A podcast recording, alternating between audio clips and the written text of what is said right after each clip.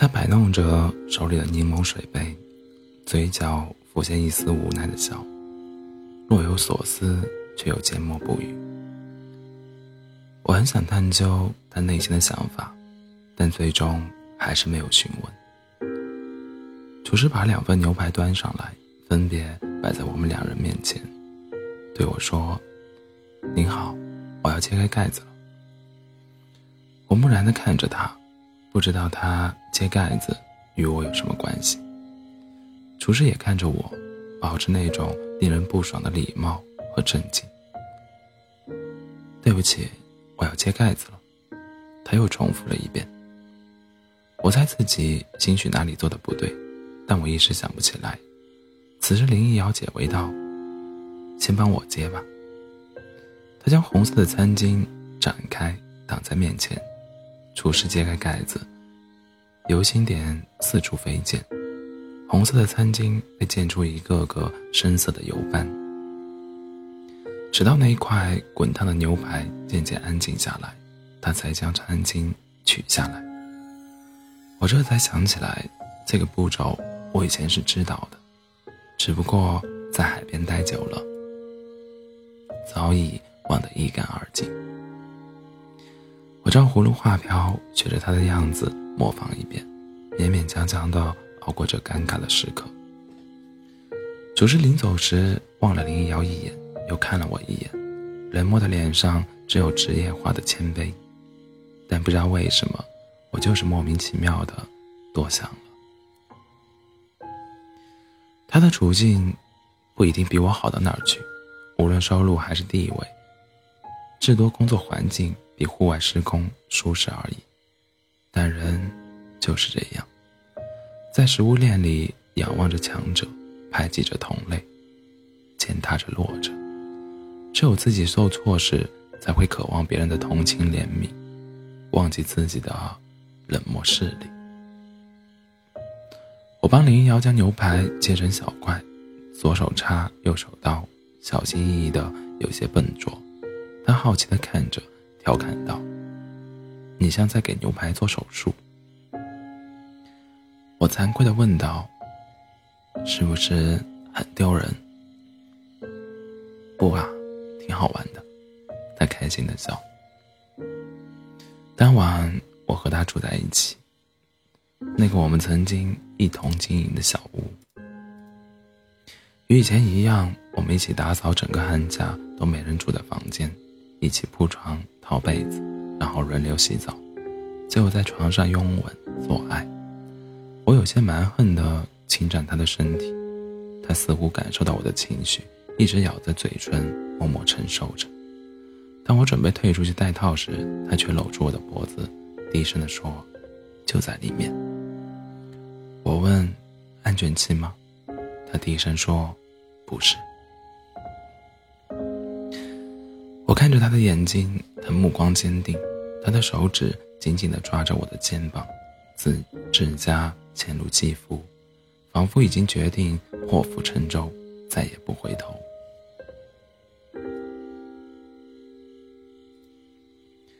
夜晚十一点多，我们都没有睡着，在被窝里手牵着手，像以前一样卧谈。头顶的天花板是两蓝白相间的条花纹。如同小时候从万花筒里看到的图案，映着窗外昏暗的灯光。我甚至产生一种幻觉，仿佛这些图案忽然有了生命，像齿轮一样缓缓转动。我问道：“为什么很多女孩子的梦想都是开花店？”他将双腿晾在我身上，说。女孩子都会假想自己是一部电影的主角，开花店最合适不过了。要气质有气质，要爱心有爱心，还会有浪漫的邂逅。可是买花的男人要么有女朋友，要么有老婆，除了当小三，哪有浪漫邂逅的机会给他们？那你理想中的工作是什么样啊？开家书店，有音乐，有咖啡，有网线，还卖明信片什么的。干嘛开书店？他想了想，说：“又简单又轻松，传播科幻、科学文化还是一件功德。就算一天没有做生意，自己在书店里看着架子上塞得满满的书，也会误以为这一天过得很充实。至少比在写字楼里做一点更有成就感。”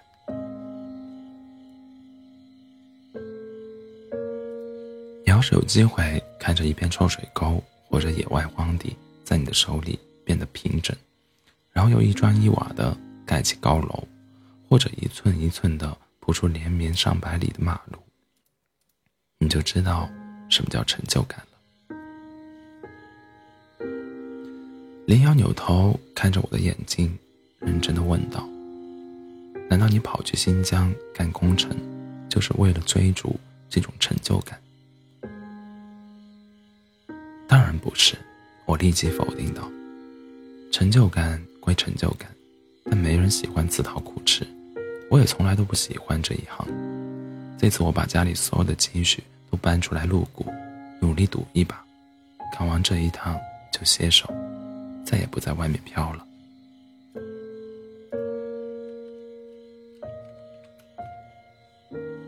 他惊诧地坐了起来，狠狠地捶了我几下：“你疯了！”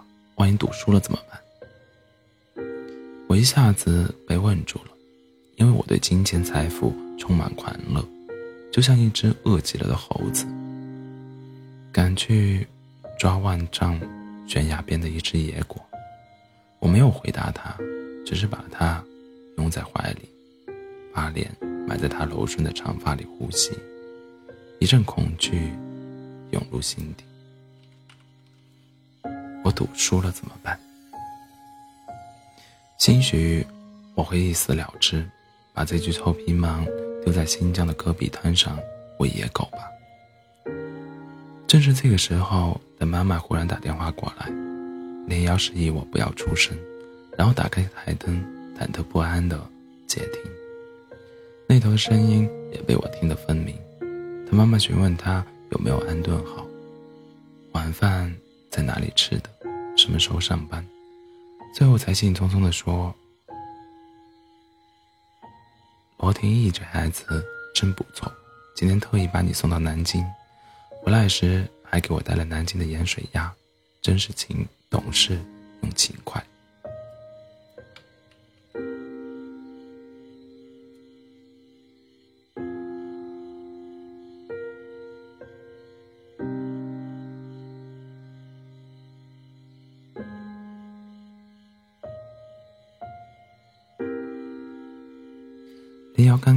一眼，敷衍道：“哦。”他慢慢又说：“你和那个吕清扬分了就分了，不要再有来往，纠缠不清，为了闲话。”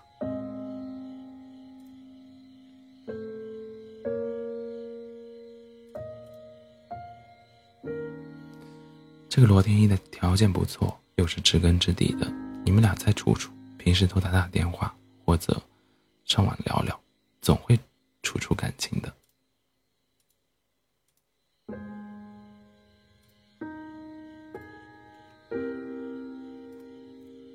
林瑶只是嗯嗯的应着，不敢抬头看我了。电话挂断之后，林瑶翻身过来抱住我，在我胸口蹭来蹭去，叫我不要介意。我的心情非常沮丧，甚至觉得躺在这张床上都是一件很不道德的事情。我说。你现在怎么有那么多事瞒着我？林瑶说：“你以为我愿意藏那么多事？我妈问我有没有车票，我拿不出来，她就叫罗罗廷一送我了。我不告诉你是怕你多想，不肯来南京找我。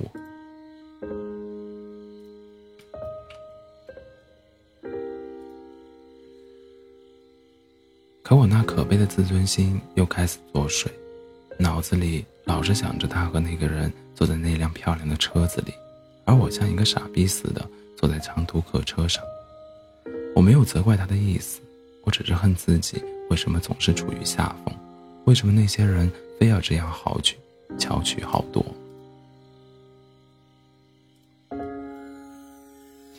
林瑶又是安慰，又是发誓，甚至不停的挑逗我。以往他惹我生气了，只要这样一挑逗，挠我痒痒，我便翻身将他扑倒，一场小矛盾便化为乌有。可惜这次不奏效。他思索片刻，翻身趴到我的胸口说：“吕清扬，如果下个月有个人没来找我，我希望你不管多远，不管多忙，都要尽快回来，好不好？”我一下子风声鹤唳的紧张起来，问道：“谁？那个姓罗的？”他平静的说：“我大姨妈。”我一时没反应过来，他又补充道：“或者我找你去。”我这时候才醒悟过来，一把将他拥入怀中，恨不得把他勒得窒息。林一瑶啊，林一瑶。我喜欢你，喜欢的恨不得为你去死。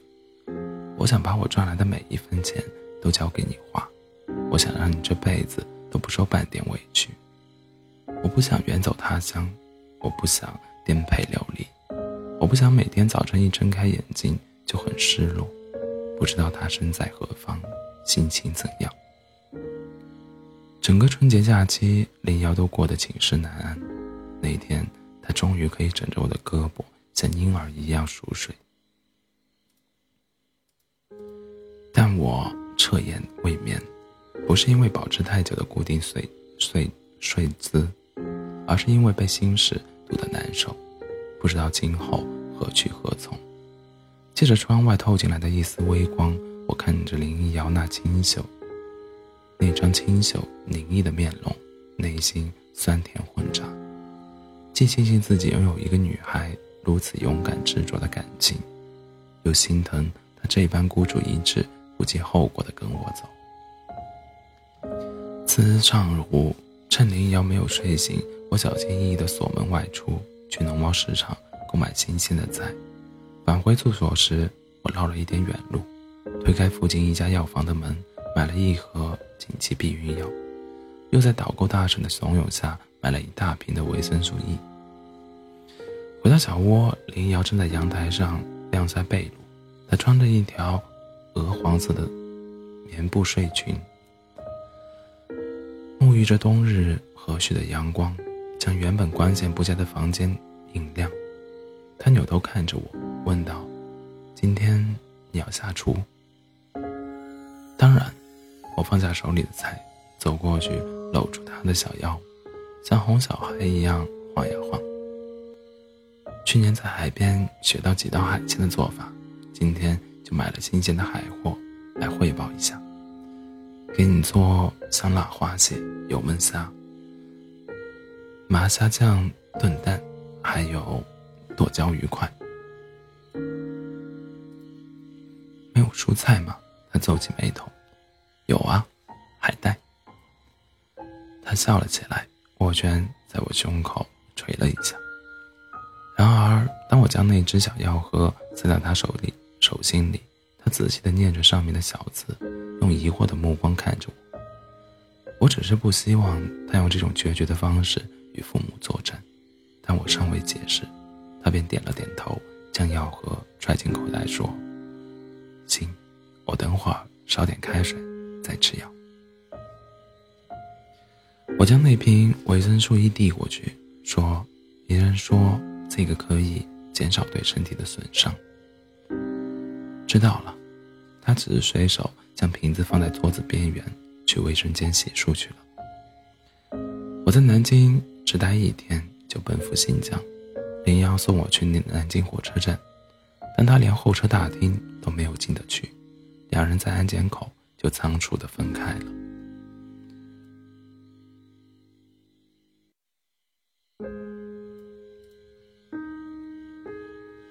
我本想再回他与回头与他告别，但路口拥堵着太多旅客和工作人员，我们只能隔着长长的通道望着，最后打的手势。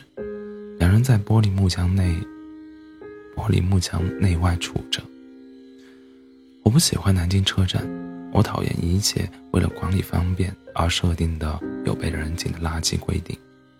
我们互相听不见对方的声音，只能面对面的打电话，就像囚犯与探监者一般。兴许大多数恋人都是这样，相处太久，以为彼此无话可聊，时间多的不知道如何打发，分别之际才发现每分每秒都珍贵的足以明码标价。他说：“我昨天把重要的东西都收拾在包里了，打算一直送你到站台，兴许到时候一咬牙就跳上火车。”跟你一起去新疆了。听着他这么有，听着他这有些孩子气的话，我不禁笑道：“我不禁笑道，你就是想和我私奔吗？”他却将小脸凑近玻璃，认真的说：“我没有开玩笑，我真想过了，我也做得出来。”伸出手指在玻璃上划刮了一下，就像以往刮他鼻尖一样。检票口通知检票时，我在玻璃上哈气，写了两个繁体字：“等我。”我对他挥手的一瞬间，他清秀的面容没有一丝表情，眼泪却止不住的往下滚落，如同夏日荷叶沉不住的露水。这一刻，那些理想抱负都变得滑稽。我只想。再拥抱他一次，却已经无能为力。我没有回头，也不敢回头，只能拎着沉重的行李，混杂在拥挤的人群中，踏上疲于奔命的旅，疲于奔命的旅程。从南京到乌鲁木齐，一共四十一个小时，我睡了又醒，醒了又睡，做着各种各样的梦。其中一个梦最为蹊跷。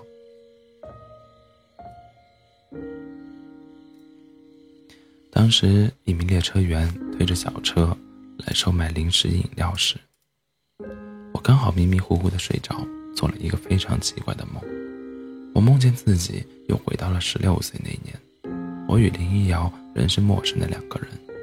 他从文津桥上迎面走来，嘴角洋溢着浅浅的笑容。我走上前将他拦住，大声地说：“林瑶，我们以后会在一起，十年，我们以后还要结婚。”林瑶还是那个扎着马尾辫、露出光洁前额的小女生，她气恼地骂我是臭流氓，要去政教处告我的状。很多同学在旁边看热闹，连大乔和子时都在嘲笑我。我非常生气地告诉他们俩：“这是真的，不信走着瞧。”不一会儿，姚千岁大老远地跑过来，手里拎着一根棍子，我就吓得没命地跑。按理来说，梦里的人不会跑得快，可我跑得非常快，甚至能感受到头发被风扯得嘶嘶作响。我就那样一直跑着，感觉这辈子都要用来奔跑。我很快乐。我要大声的笑。这个梦漫长的如同一场完整且冗长的电影。旁边乘客说笑的声音陡然提高，我一下子从梦里惊醒，发现那列车员竟然推，竟然仍然推着车子往这里走，前进距离不超过五米。我突然想起来一个古老的悲观的故事，一枕黄粱。唐朝的儒生郁郁不得志，进京赶考，功功名不就。回家途中，宿于甘城的一家旅店，店主正在煮黄粱米饭。道士吕温借了一只瓷枕给卢生睡觉用，卢生随后一帆风顺，不但娶了娇妻，而且考取进士，平步青云，扶摇而上。从小官吏做，从小官吏做到宰宰相，受封燕国公，光宗耀祖，因因必子孙。八十高龄寿终正寝的那一天，他突然惊醒，才发现自己仍然一身布衣的睡在干柴的旅馆里，店主的黄粱米饭尚未煮熟。而我现在就是那一个可悲的卢生。我真希望自己这辈子一直活在那个梦里，被姚先生追赶着，拼命的逃逃命着，全校学生都在笑着，教学楼阳台和路边都黑压压的站着一大片人，就像在围观运动会上的三千三千米长跑。那时候的我还是一个勇敢的少年，而林忆瑶也是一个羞涩文静的少女，我们所有的爱情。都藏在那一次次擦肩而过、沉默不语的微笑里。